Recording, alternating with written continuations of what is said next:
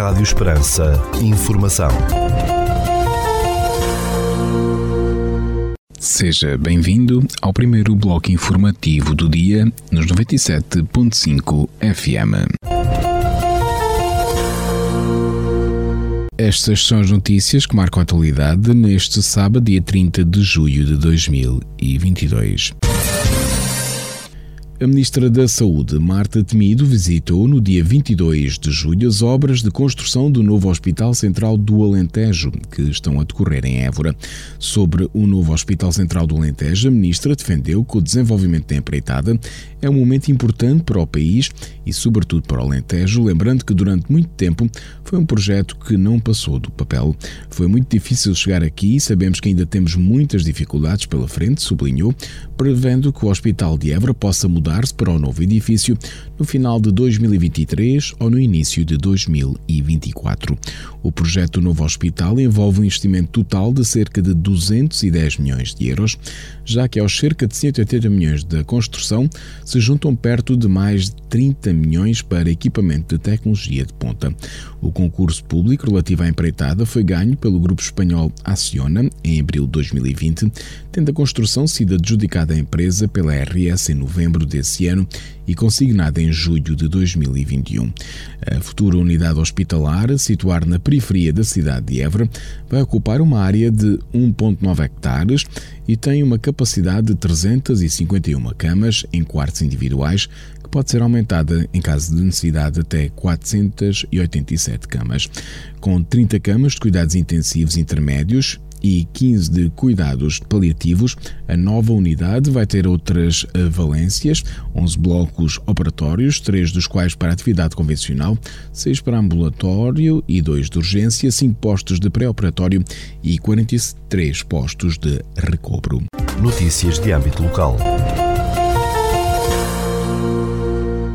Teve lugar na manhã de 22 de julho no Salão Nobre do Edifício dos Passos do Conselho, em Portel, a habitual reunião do Conselho Municipal de Educação, tendo como principal ponto de discussão e apreciação por parte dos conselheiros o Plano Municipal e Intermunicipal de Transporte Escolar para o ano letivo 2022-2023.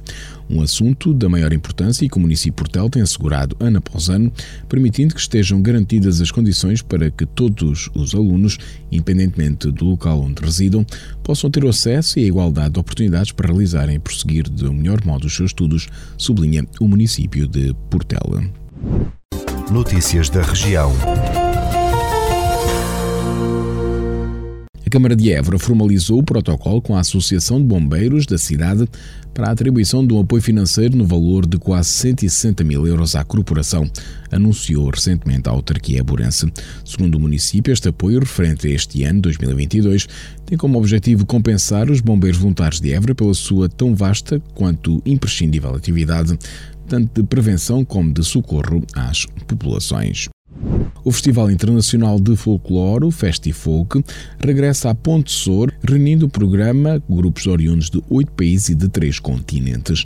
O evento, que vai decorrer até 30 de julho em vários espaços do Conceito Ponte Sor, é organizado pelo Rancho Folclórico da Casa do Povo de Ponte Sor, em parceria com o município e as juntas de freguesia. Durante o festival vão atuar, além do grupo anfitrião, grupos oriundos do México, Polónia, Espanha, Timor, Egito, Colômbia e Roménia. A Fundação Jane de Almeida está a promover até ao final de julho um conjunto de visitas adicionais ao Convento da Cartucha, anunciou a instituição. O novo conjunto de visitas pretende responder ao grande interesse que continuam a manifestar os que procuram conhecer este exemplar único da arquitetura religiosa em Portugal, justificou a Fundação em comunicado. As visitas guiadas ao Mosteiro de Santa Maria Scala de Shelley, ou Escada do Céu, mais conhecido como Convento da Cartucha, decorrem até 31 de julho, de terça-feira a sábado, para grupos até 20 pessoas, mediante marcação prévia, informou a Fundação.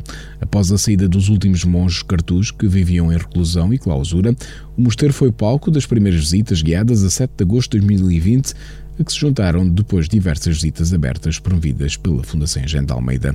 No passado mês de abril, o espaço voltou a abrir ao público após a realização de obras de requalificação necessárias para o acolhimento das irmãs do Instituto das Servidoras do Senhor e da Virgem de Matará, que vão passar a habitar o mosteiro. As visitas a este espaço de recolhimento e espiritualidade foram depois encerradas em 18 de maio, mas a elevada procura levou agora a Fundação Jean de Almeida a preparar um programa para as últimas visitas guiadas. Em breve, o mosteiro da Cartucha de Évora encerra as suas portas à comunidade de forma definitiva, lembrou a Fundação. O mosteiro de Santa Maria Scala de Shelley, situado na periferia de Évora, foi durante 60 anos um espaço inacessível marcado pela clausura, o silêncio e o recolhimento da comunidade de cartuchos. Os últimos quatro monges da Ordem de São Bruno saíram no final de 2019, tendo o arcebispo de Évora, Dom Francisco Serra Coelho, revelado na altura que o convento da Cartucha passaria a ser ocupado por monjas do Instituto das Servidoras do Senhor e da Virgem de Matará. Com construção iniciada em 1587, o Mosteiro de Santa Maria Scalacelli foi o primeiro eremitério em Portugal da Ordem da Cartucha. Ao longo do tempo, teve diferentes utilizações, nomeadamente como hospício de donzelas pobres de Évora, escola agrícola regional e centro de lavoura da Casa Agrícola Eugênio de Almeida. Acabou por recuperar a sua função religiosa em 1960, graças à intervenção de Vasco Maria Eugênio de Almeida, relatou a Fundação Eugênio de Almeida. A Comunidade Intermunicipal do Alto Alentejo vai implementar um sistema integrado de videovigilância para a prevenção de incêndios florestais no Distrito de Porto Alegre, investimento de 126 mil euros. Segundo a Comunidade Intermunicipal do Alto Alentejo, em resposta a questões colocadas pela agência Lusa por correio eletrónico, esse sistema vai servir para, através de meios computarizados, detectar colunas de fumo graças a uma câmara de espectro visível ou focos de incêndio através de câmaras térmicas. Ao ser detectada uma suspeita de ocorrência de incêndio, é gerado um alerta para os centros de gestão e controlo para o devido seguimento pelas autoridades competentes, explicou a comunidade intermunicipal. Numa reunião realizada recentemente, o Conselho Intermunicipal da Comunidade Intermunicipal do Alto Alentejo adjudicou a contratualização do fornecimento, instalação e operacionalização deste sistema integrado de videovigilância para a prevenção de incêndios florestais no Alto Alentejo. A operação do sistema deve estar concluída no prazo máximo de seis meses consecutivos após a assinatura do contrato. Esta valência, quando estiver implementada, será gerida através de um acordo de cooperação institucional a celebrar entre a Comunidade Intermunicipal, a GNR e a Autoridade Nacional de Emergência e Proteção Civil. Perante períodos com risco de incêndio, o Sistema Integrado de Videovigilância dará à Comunidade Intermunicipal, em conjunto com o trabalho que já é efetuado pelas suas duas brigadas de sapadores florestais, uma mais precisa capacidade de identificação de ocorrências e também mais rápida resposta no combate a fogos florestais garantindo uma defesa ainda mais competente do território. O Sistema Integrado de Videovigilância para a Prevenção de Incêndios Florestais no Alto Alentejo vai ser composto por duas torres de acompanhamento remoto, com várias câmaras com funções distintas a instalar em locais estratégicos para cobrir as zonas a proteger, indicou a entidade promotora. As duas torres de acompanhamento remoto vão abranger áreas afetas aos conselhos de Alter do Chão, Arrons, Castelo de Vide, Crato, Marvão, Monforte, Nisa e Porto Alegre, não se colocando a questão de o sistema estar afeto especificamente a um ou outro município do distrito de Porto Alegre. De acordo com a comunidade intermunicipal, estão previstos dois centros de gestão e controle, um instalado no Comando Territorial de Porto Alegre, da GNR, e outro nas instalações do Centro Distrital de Operações de Socorro, CDOS de Porto Alegre. A empresa vitivinícola Hervideira, eh, no distrito de Évora, atingiu 1,2 milhões de euros de faturação no primeiro semestre deste ano, que representa um crescimento de 30% em relação à média dos últimos seis anos. Segundo uma nota divulgada pela empresa, que possui um total de 110 hectares de vinha nas sub-regiões da Vidigueira e Reguengos de Monsaraz, este valor superou ainda o total atingido em períodos homólogos durante os melhores anos de 2018 e 2019.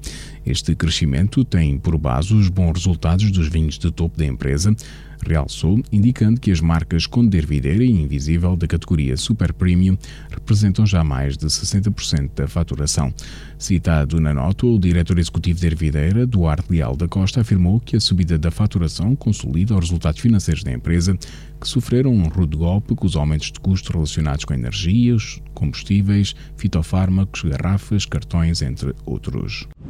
Amor de Dom Perlim Plim com Belissa em seu jardim é o título do espetáculo ao ar livre que o Centro Dramático de Évora, o Sendref, está a apresentar até este sábado, dia 30 de julho, no Centro Histórico da cidade.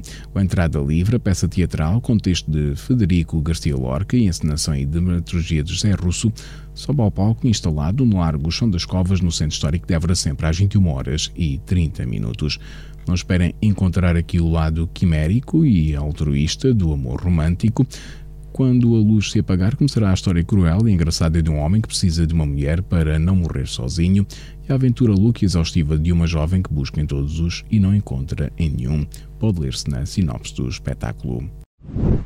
As bandas Baleia Piloto e Banananã vão atuar na primeira edição do Musical Aldeia, que se realiza neste sábado 30 de julho em São Miguel de Macedo, no Conselho de Évora, inserida nas festas desta localidade. O Musical Aldeia é uma iniciativa da Capote Música, projeto formado por músicos, produtores e criativos, com a parceria da Junta de Freguesia, da Associação Filarmónica 24 de Junho e da Câmara de Évora e o apoio da Direção-Geral das Artes. Segundo a Capote Música, os concertos realizam-se a partir das 18 horas no Largo da Escola em São Miguel de Machede.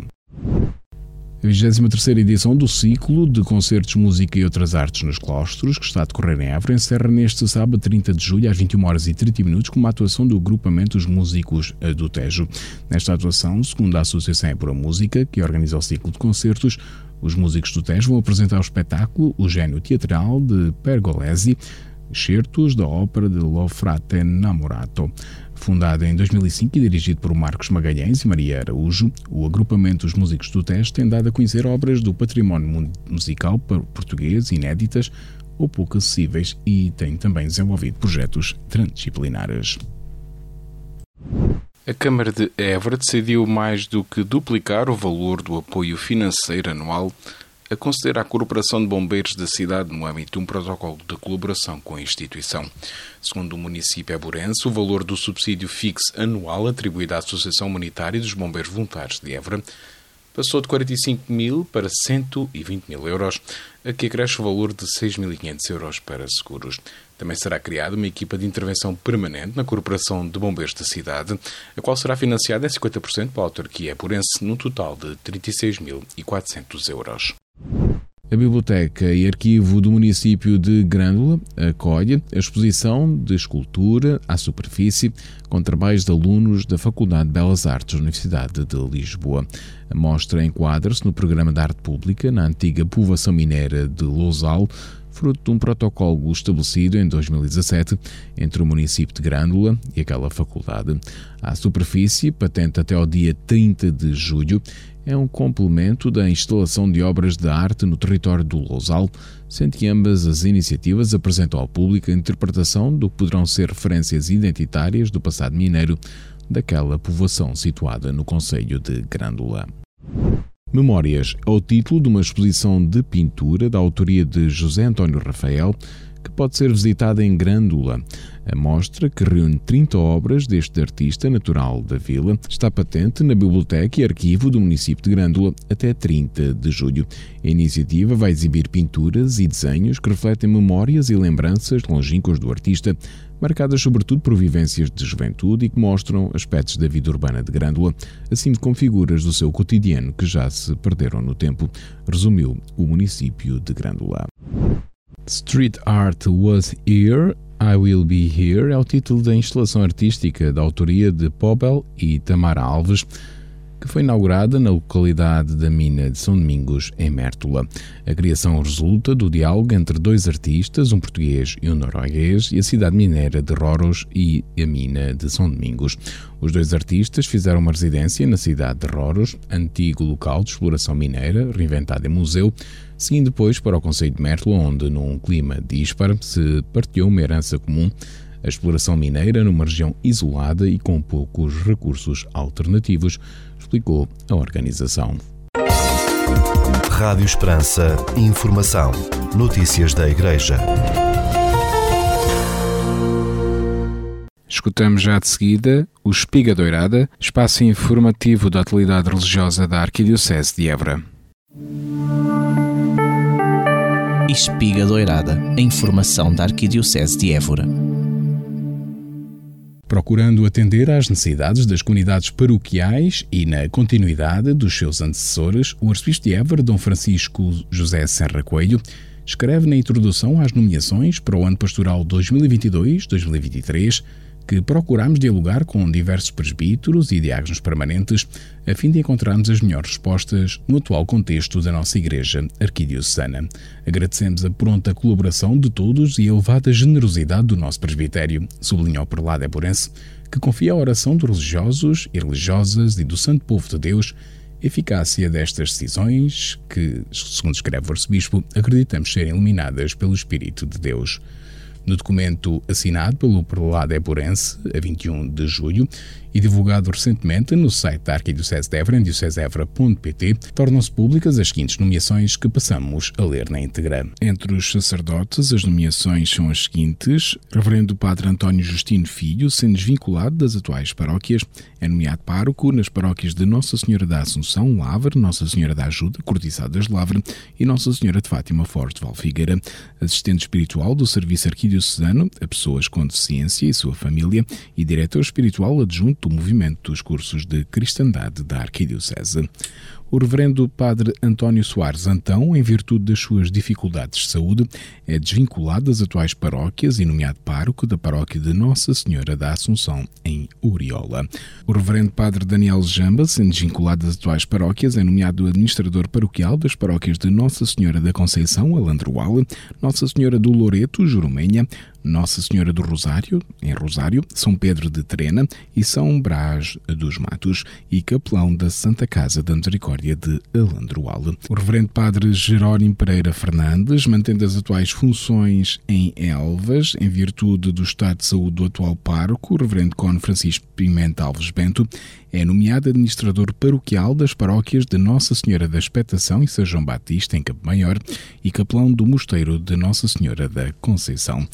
O reverendo padre Luís Helder Teixeira dos Santos, sendo desvinculado das atuais paróquias, é nomeado pároco das paróquias de Nossa Senhora da Assunção, Aguiar, São Bartolomeu do Oteiro e Nossa Senhora da Anunciação, em Viana do Alentejo, e capelão da Santa Casa da Misericórdia de Viana do Alentejo.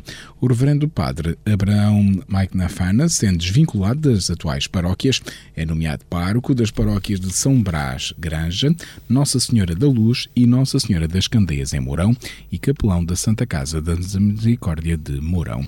O reverendo padre Marcelino Moreno Caldeira, por motivos de saúde, é desvinculado das atuais paróquias, é nomeado pároco das paróquias de Santo António, na Terrugem, São João Batista, Vila Buim e Nossa Senhora da Conceição de Vila Fernando. O reverendo padre António Carlos Marques da Silva, deixando a paróquia de São João Batista de Vila Buim e mantendo as restantes paróquias, é nomeado pároco da paróquia da Boa Fé, em Elvas, pelo facto do reverendo padre Milton Soares dos Santos ter terminado o seu contrato na Arquidiocese de Évora. O reverendo padre Paulo José Garcia Fonseca, sendo desvinculado das funções de vigário paroquial das paróquias aos cuidados do padre José Mombelelo e da paróquia de Nossa Senhora do Rosário, Torre de Coelheiros, é nomeado pároco das paróquias de Nossa Senhora do Rosário, da Torre dos Coelheiros e de São Massos. Já o referendo padre Cezinando Luís Felicidade Alberto, mantendo todas as atuais funções, é nomeado pároco da paróquia de Santa Susana Alcácer do Sal, em substituição do reverendo padre Moisés Janela Antunes. O reverendo cônego Mário Tavares de Oliveira, deixando a paróquia de São Domingos Sávio, Nossa Senhora da Nazaré, Landeira, e a capelania da Santa Casa da Misericórdia de Vendas Novas, é nomeado pároco de Santo António de Vendas Novas, São Martinho de Casebres e Nossa Senhora da Natividade de Silveiras. O reverendo padre Runildo Faria dos Santos assume na qualidade de pároco as paróquias de Santa Maria da Graça, de Monforte, Nossa Senhora da Graça, de Assumar, Santo António de Vaiamonte e Santa Leixo. Cessando funções, o reverendo padre Aureliano Abílio foi também nomeado assistente espiritual do Secretariado Arquidiocesano de Évora da Pastoral dos Ciganos os reverendos padres Tacílio Ferreira Gomes, moderador, e António Marcos Delmiro, da Ordem dos Teatinos, clérigos regrantes, são nomeados administradores paroquiais insólidum das paróquias de Nossa Senhora da Nazaré, na Landeira, e de São Domingos de Sávia, em Vendas Novas, e capelães da Santa Casa da Misericórdia de Vendas Novas.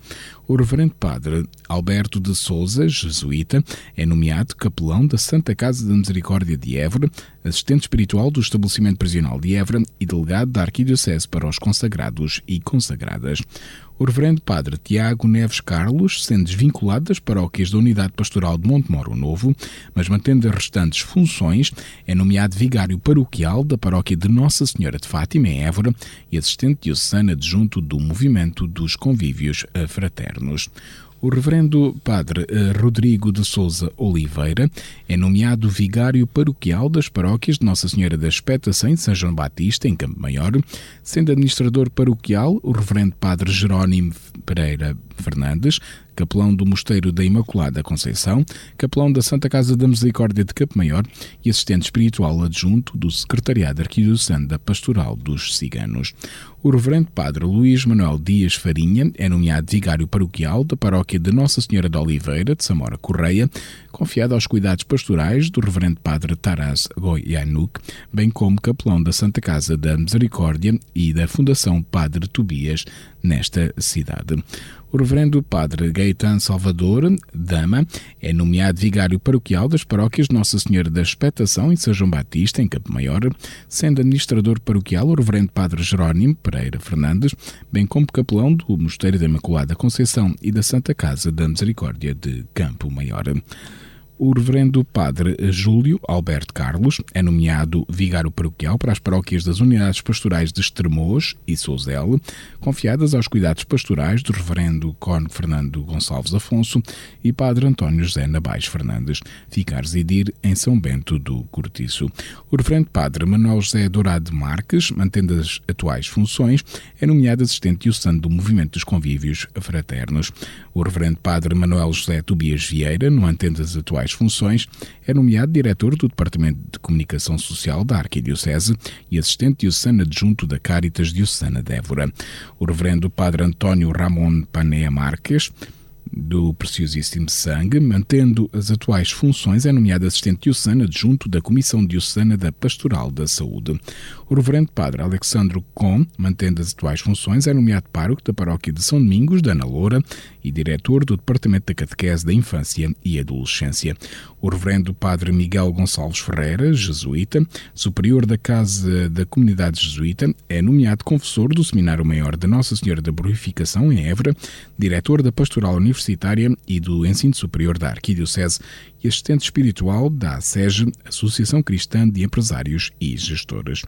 O reverendo padre Ricardo Nuno Carolino Lameira é reconduzido nas funções de diretor espiritual diocesano do Movimento dos Cursis de Cristandade e mandatado para constituir novo secretariado diocesano. As nomeações entre os diáconos são as seguintes: o reverendo diácono Hugo Miguel Silveira Ferreira e a esposa Licínia Maria Craveiro Seródio são nomeados coordenadores do Departamento da Pastoral da Família. O reverendo diácono Hugo Ferreira mantém as atuais funções na paróquia, deixa a função de diretor adjunto do Departamento da Catequese da Infância e da Adolescência o reverendo diácono João Manuel Carapito, desvinculado a seu pedido do cargo de diretor do Departamento da Catequese de Infância e Adolescência, é nomeado diretor adjunto do Departamento da Catequese de Infância e Adolescência. O reverendo diácono Frederico João Pereira Zagalo, mantendo as atuais funções, é nomeado coordenador do Serviço Religioso do Complexo Funerário de Elvas. O reverendo diácono Rui Manuel Meira Romão, desvinculado das suas atuais funções, é nomeado a colaborar nas paróquias de Santa Luzia, Nossa Senhora da Assunção, a Sé, e São Brás de Varche, em Alvas, confiadas aos cuidados pastorais do Reverendo Padre Ricardo Nuno Carolino Lameira. As nomeações entre os religiosos são as seguintes: a Irmã Maria de Fátima Semblante Pereira Moreira, é nomeada secretária do Departamento Pastoral das Vocações. A irmã Maria Goretti de Jesus Faneca é nomeada vogal do Secretariado do Serviço Arquidiocesano Pessoas com Deficiência e sua família. E a irmã Pilar Moreira é nomeada presidente do Secretariado Arquidiocesano da Pastoral dos Ciganos. E entre os leigos, Pedro Miguel Dias da Conceição, desvinculado das anteriores funções, é nomeado diretor adjunto do Departamento de Comunicação da Arquidiocese. O Sr. Paulo Eduardo de Sousa Azadinho Loureira é nomeado secretário do Departamento de Comunicação da Arquidiocese. Dona Inês da Câmara Gouveia Ferreira da Costa Garcia Perloiro é nomeada Presidente do Secretariado do Serviço Arquidiocesano a Pessoas com Deficiência e sua família. A doutora Alice da Fonseca Caldeira Cabral é nomeada vice-presidente do Secretariado do Serviço Arquidiocesano Pessoas com Deficiência e sua família. Dona Filipa Neves é nomeada secretária do Secretariado do Serviço Arquidiocesano Pessoas com Deficiência e sua família. E a doutora Luísa Rato é nomeada secretária do Secretariado Arquidiocesano de Évora da Pastoral dos Ciganos. Estas nomeações podem ser lidas na página de internet da Arquidiocese de Évora em diocesevra.pt. De 1 a 6 de agosto de 2023, Portugal vai receber a Jornada Mundial da Juventude e o Papa Francisco. A JMJ é um evento religioso de grande dimensão, aberto a todos os jovens, que reúne milhões de católicos de todo o mundo. 26 a 31 de julho decorrem os dias nas dioceses em que se promove a integração dos jovens vindos de todo o mundo nas comunidades paroquiais. Os participantes nos dias das dioceses ficam alojados em casas de famílias, em paróquias ou instalações públicas. Numa experiência única de partilha e crescimento cultural e espiritual, as famílias de acolhimento terão a oportunidade de viver a JMJ a partir de casa e serão também convidadas a participar com os peregrinos nas diversas atividades dos dias nas dioceses, sendo parte integrante deste grande encontro. As famílias interessadas podem inscrever-se como família de acolhimento em qualquer paróquia da Arquidiocese de Évora, informa o Departamento da Pastoral Juvenil. Escuta agora o testemunho da família Carvalho de Évora e aceite o seu desafio. Em julho de 2023, vamos acolher jovens na nossa casa. Aceitámos ser família de acolhimento nas Jornadas Mundiais da Juventude porque acreditamos que somos igreja que acolhe, que dá vida, que anima. E tu, aceitas também este desafio? As obras de restauro e conservação da Igreja de Nossa Senhora da Ourada, em Sozel, continuam. Segundo a paróquia, as obras acontecem agora no interior da igreja. No dia 24 de julho, pelas 11 horas e 30 minutos, o arcebispo de Évora, Dom Francisco Serra Coelho, presidiu a Eucaristia Dominical na Igreja Matriz de Redondo, paróquia de Nossa Senhora da Anunciação, na qual conferiu o sacramento da confirmação a 32 jovens. A Igreja Matriz de Redondo, que foi dedicada à Nossa Senhora da Anunciação, começou a ser construída em 1572 sob o patrocínio do Bispo de Évora e do Cabide Eburense. Embora já existisse o templo primitivo em 1380, a igreja atual só viria a ficar pronta em 1587. Neste sentido, no corrente ano de 2022, inicia a celebração dos 450 anos de edificação da Igreja Matriz de Redondo. No dia 24 de julho, domingo, na paróquia de Nossa Senhora da Graça, em Mora, o neo-sacerdote Padre Rodrigo Sousa Oliveira presidiu a celebração da Eucaristia Dominical. Foi a sua missa nova nesta comunidade que já o acolhera muitas vezes. Gratidão e louvor, escreveu na página de Facebook da paróquia o pároco Padre Nelson Fernandes. As monjas de Belém do Coço propõem de 30 de agosto a 3 de setembro um campo de trabalho e oração naquele mosteiro. A proposta alia a necessidade de ajuda para alguns trabalhos de manutenção do mosteiro e outros com o desejo de proporcionar aos jovens que o desejarem um tempo rico de oração, de reflexão, de partilha e convívio num ambiente de silêncio em plena natureza. Esta iniciativa é destinada a rapazes e raparigas dos 18 aos 30 anos de idade. A família monástica de Belém, da Associação da Virgem e de São Bruno, nasceu no dia 1 de novembro de 1950 e chegou a Portugal em 2001, altura em que uma fundação começou em casas provisórias na Quinta do Caiaris, na Diocese de Setúbal.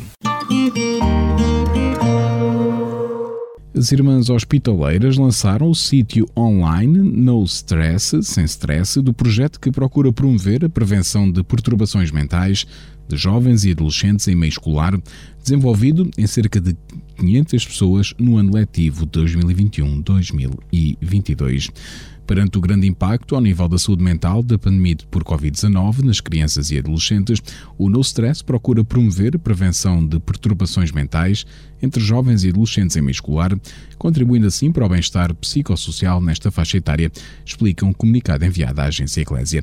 As irmãs hospitaleiras do Sagrado Coração de Jesus intervieram junto de cerca de 500 crianças e jovens dos três ciclos do ensino básico e secundário em três áreas geográficas, Condeixa Nova, Sintra e Porto Alegre, no ano letivo 2021-2022, em parceria com agrupamentos escolares e outras instituições particulares de solidariedade social.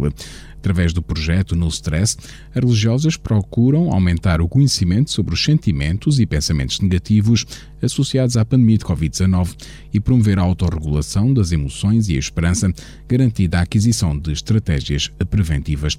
Ao longo deste ano escolar, também se capacitaram as famílias, os encarregados de educação e a comunidade educativa para a detecção precoce sinais de sofrimento mental e consequente aumento do acesso a respostas de apoio. A congregação religiosa explica que ao longo do, do crescimento a criança realiza aprendizagens que lhe permitem responder adequadamente aos desafios que o meio lhe coloca, mas constitui um fator de risco ao aparecimento de um problema de saúde mental se neste percurso a criança se deparar com exigências para as quais ainda não se encontra capaz de responder e se o ambiente não lhe proporcionar apoios adequados para o fazer. A educação para a saúde mental é um dos passos fundamentais para a desconstrução de mitos e de preconceitos sobre a doença mental, e as escolas funcionam como um contexto-chave para a promoção da saúde mental e para a prevenção de doenças mentais devido às suas características. O comunicado explica que o No Stress integra-se no âmbito do Programa Nacional para a Saúde Mental, Saúde Mental da Infância e Adolescência, foi desenvolvido pelas unidades de saúde das Irmãs Hospitaleiras da Idanha, de Assumar, na Arquidiocese de Évora, e de Condeixa Nova, e é cofinanciado pela Direção-Geral da Saúde. Para além do sítio na internet, acessível em noifantstress.pt, no próximo mês de outubro vai ser publicado um manual com a descrição da metodologia de intervenção para possibilitar que o projeto seja replicado.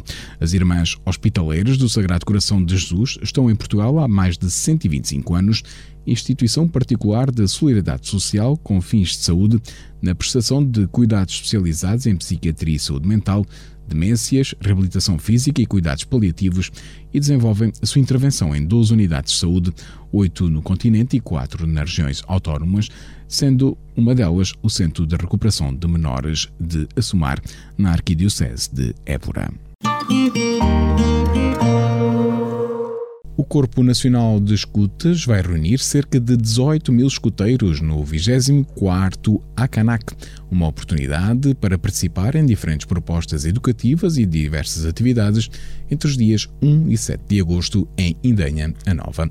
Construtores do Amanhã é o tema do 24 ACANAC do Corpo Nacional de Escutas, que se realiza também no contexto dos 100 anos deste movimento, que se comemoram em 2023, tornando-se ainda uma oportunidade de visitar as raízes, a história da associação e de já estarem com os olhos postos no futuro de novas experiências. Em números, o Campo Nacional de Atividades Escutistas, em Danha Nova, tem 79 hectares, que vão receber cerca de 18.500 participantes durante 7 dias, dois supermercados de mil metros quadrados e dois refeitórios para 60 mil refeições, seis bares, um campo náutico e um campo aventura e uma arena para 22 mil pessoas. Os escuteiros dividem-se em pequenos grupos por faixas etárias, lobitos, 6 aos 10 anos, exploradores dos 10 aos 14 anos, pioneiros dos 15 aos 18 e os jovens adultos são os caminheiros dos 18 aos 23 anos. E no Akanak, neste acampamento nacional, vão viver com as suas equipas dentro dessas secções com atividades organizadas e coordenadas de acordo com as suas faixas etárias e os temas que costumam trabalhar, explicou Constança Nobre, dirigente do CNE, ao programa Eclésia. A coordenadora executiva para a comunicação do ACANAC informou ainda que as atividades podem ser acompanhadas nas redes sociais do Corpo Nacional de Escutas, em qualquer plataforma, onde vão partilhar vídeos diários, este ano com a novidade de terem uma espécie de telejornal feito por voluntários com notícias do campo. Espiga Doirada, a informação da Arquidiocese de Évora. Rádio Esperança, informação, notícias da Igreja. Escutamos agora a rúbrica da Fundação AIS Ajuda a Igreja que Sofre sobre a realidade dos cristãos perseguidos no mundo. 5 minutos com a AIS, a Igreja Perseguida no Mundo. Jornalista Paulo Aido. Agosto é o mês de férias por excelência. É tempo de descanso, para se retemperar energias, para viajar, para se estar com a família e os amigos. É um tempo bem-vindo, seguramente merecido. mas que não nos deve aliar completamente sobre o que se passa no mundo. Há cerca de um mês, o Papa teria estado na República Democrática do Congo e no Sudão do Sul, se não fosse a recomendação médica para adiar a viagem. Foi uma pena a visita não ter acontecido e falo agora apenas da República Democrática do Congo. O Papa iria dar visibilidade a muitos dos problemas que este país enfrenta desde há vários anos, a começar pela insegurança e pela pobreza em que está grande parte da população. Exemplo disso, se a visita não tivesse sido adiada, o Papa ter-se-ia encontrado, por exemplo, com, não só com as vítimas da violência dos grupos armados, mas também com os que sofreram há um ano com a erupção do vulcão Niragongo. Mas se a erupção do vulcão foi um acidente natural, já a violência é apenas da responsabilidade de grupos armados. É o resultado da ganância, da exploração indevida das riquezas que se escondem debaixo da terra. É a ganância pelo ouro, pelos diamantes, cobalto e agora também o coltan, tão necessário para a produção dos telemóveis, que explica a ocupação das terras por grupos armados que procuram até expulsar dessas zonas as populações locais. Foi de facto uma pena esta visita não ter acontecido, pois teria permitido que o mundo olhasse com outros olhos para o drama em que vivem as populações deste país. Não nos esqueçamos, nestes dias quentes de agosto, dos que precisam de nós na República Democrática do Congo. Eles contam connosco, mesmo quando estamos de férias. Cinco minutos com a AIS, a Igreja Perseguida no Mundo. Escutámos a rúbrica da Fundação AIS Ajuda a Igreja que Sofre, coordenada pelo jornalista Paulo Aido. Agora na Rádio Esperança, Desporto da Região.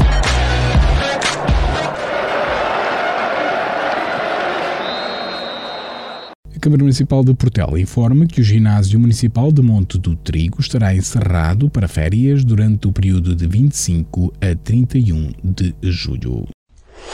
Atleta da Universidade de Évora e Internacional Sport Clube ajudou no passado domingo, 24 de julho, a Seleção Nacional Feminina Universitária a entrar para a história ao sagrar-se campeã mundial, mantendo no jogo decisivo a formação do Brasil nos penaltis, depois da igualdade a 5 golos subsistir no final do tempo regulamentar e do prolongamento.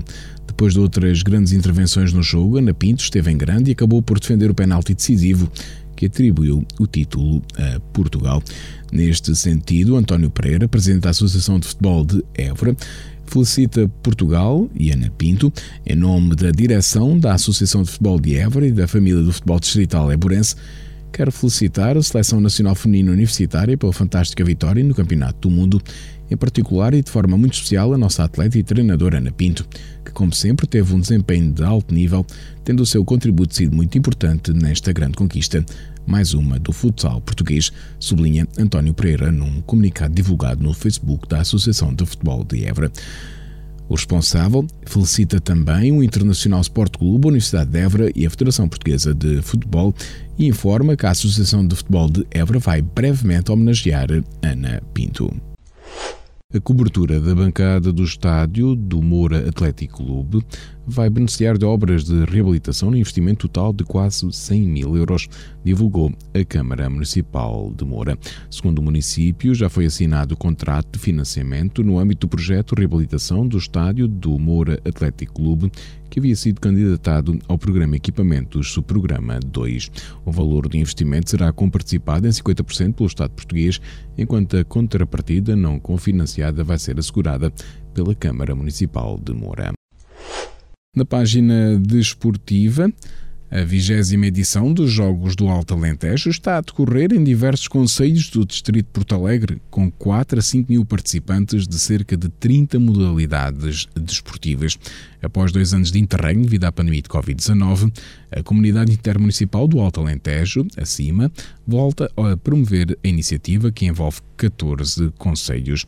Nesta edição dos Jogos participam os municípios de Alter do Chão, Arrons, Savis, Campo Maior, Castelo de Vide, Crato, Elvas, Fronteira, Gavião, Marvão, Nisa, Ponte Sor, Porto Alegre e Sozel, à exceção do de Monforte.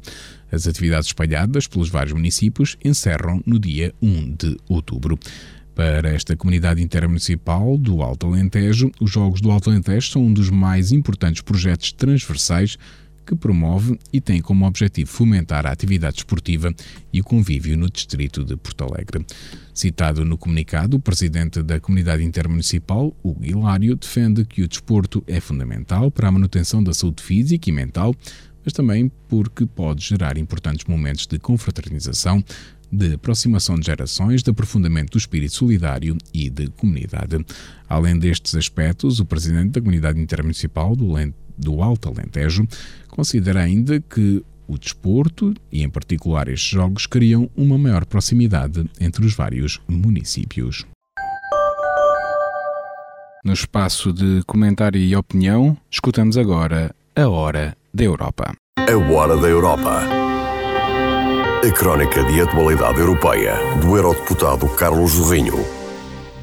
Incerteza é a palavra do momento que a tudo se aplica. Vou repeti-lo algumas vezes nesta breve conversa sobre nós, a Europa e o mundo.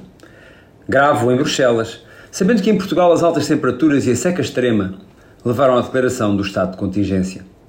Situações como as que Portugal está a viver, no momento em que gravo, mostram o poder da natureza e o impacto estrutural do que nela e com ela fazemos.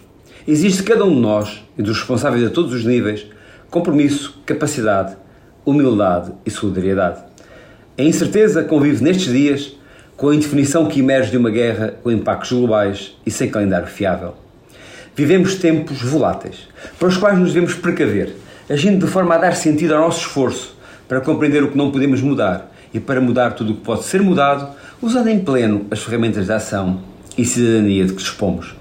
No final do mês passado, decorreu em Lisboa a segunda Conferência dos Oceanos, promovida pelas Nações Unidas, e cujo objetivo geral foi revisitar e assegurar as condições para cumprir até 2030 o Objetivo 14 de Desenvolvimento Sustentável associado à vida nos oceanos.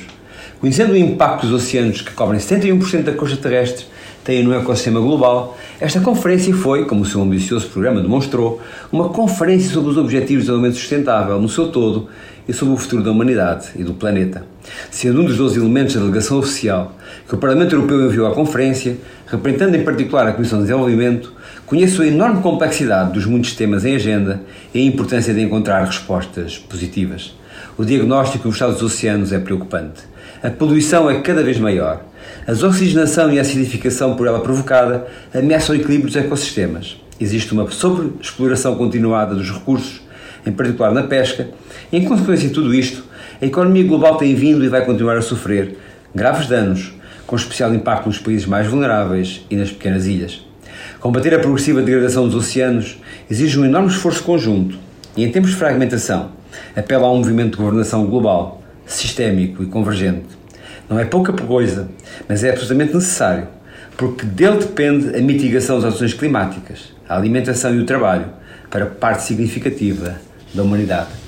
Mas voltemos à aceleração da incerteza, à disrupção sistémica das relações geopolíticas e ao risco do regresso a um mundo fragmentado e polarizado em torno de dois blocos, com uma matriz democrática um e outro assumindo o referencial autoritário. Estas tendências são palpáveis desde pelo menos 2001, quando a implosão das Torres Gêmeas estilhaçou a perspectiva de uma convergência global em torno de um modelo político e económico que, respeitando as diferenças, as marcas civilizacionais e as orientações ideológicas, permitisse ajustar os grandes sistemas mundiais num quadro de cooperação e competição. A globalização regulada num contexto de articulação multilateral e com instrumentos de governação global, pode parecer hoje uma utopia. No entanto, quando pensamos nos grandes desafios que se colocam à humanidade e aos elementos sustentáveis, como a redução das desigualdades, o combate às alterações climáticas, o combate à desinformação e a defesa dos direitos humanos, a proteção contra as pandemias e a destruição da biodiversidade, a defesa dos oceanos ou a erradicação da fome, não existe roteiro viável de resposta fora de um contexto de articulação multilateral. Como Presidente da Delegação do Parlamento Europeu à Assembleia Parlamentar Paritária África, Caribas e Pacífico, juntamente com outros eurodeputados ligados ao tema do desenvolvimento sustentável e da cooperação multilateral, suscitei o agendamento, na última sessão plenária de Estrasburgo, da Casa da Democracia Europeia, de um debate sobre o bloqueio húngaro à entrada em vigor do acordo pós-Cotonou. A proposta foi agendada com o apoio dos maiores grupos políticos e a mensagem que dela resultou foi clara. No momento em que a União Europeia Geopolítica trava um combate brutal de relevância e de sobrevivência em nome dos seus valores e princípios estruturantes, o acordo pós-Cotonou, enquanto parecia multilateral entre iguais, que envolve 106 países de quatro continentes, com forte dimensão parlamentar e alinhado com as grandes prioridades do desenvolvimento sustentável, é uma referência para o sentido da mudança na ordem global emergente. Por tudo antes referido, é inaceitável que o Conselho Europeu continue a não conseguir viabilizar a entrada em vigor do acordo e a chantagem de um só país continue a prevalecer. É que enquanto não nos unirmos no essencial, vai haver cada vez mais condições para um contexto incendiário. Incendiário no plano político, incendiário no plano social e até no plano climático. Se não percebermos isto, não percebemos nada sobre os desafios brutais que nos confrontam, para a resolução dos quais a União Europeia tem uma palavra relevante a dizer. Ela e nós, que somos, em última análise, a sua razão primeira de existir. A Hora da Europa. A crónica de atualidade europeia do eurodeputado Carlos Zorrinho. Uma produção radios.baric.pt Segundo o Instituto Português do Mar e da Atmosfera, para este sábado, dia 30 de julho, no Conceito de Portel, temos céu limpo com 39 graus, temperatura máxima, 18 mínima e o vento sopra fraco de oeste. Já para a capital do distrito, na cidade de Évora, para este sábado, 30 de julho, temos céu limpo com 39 graus, temperatura máxima, 18 mínima e o vento sopra moderado de oeste. O Instituto Português do Mar e da Atmosfera emite um aviso amarelo para tempo quente para o distrito de Évora entre as 9 horas da manhã de 30 de julho e as 18 horas de 31 de julho, alertando para a persistência de valores elevados da temperatura máxima.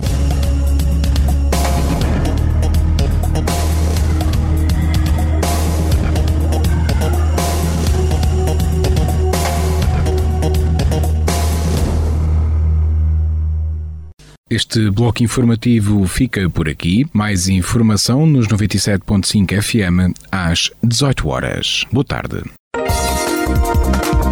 Rádio Esperança. Informação.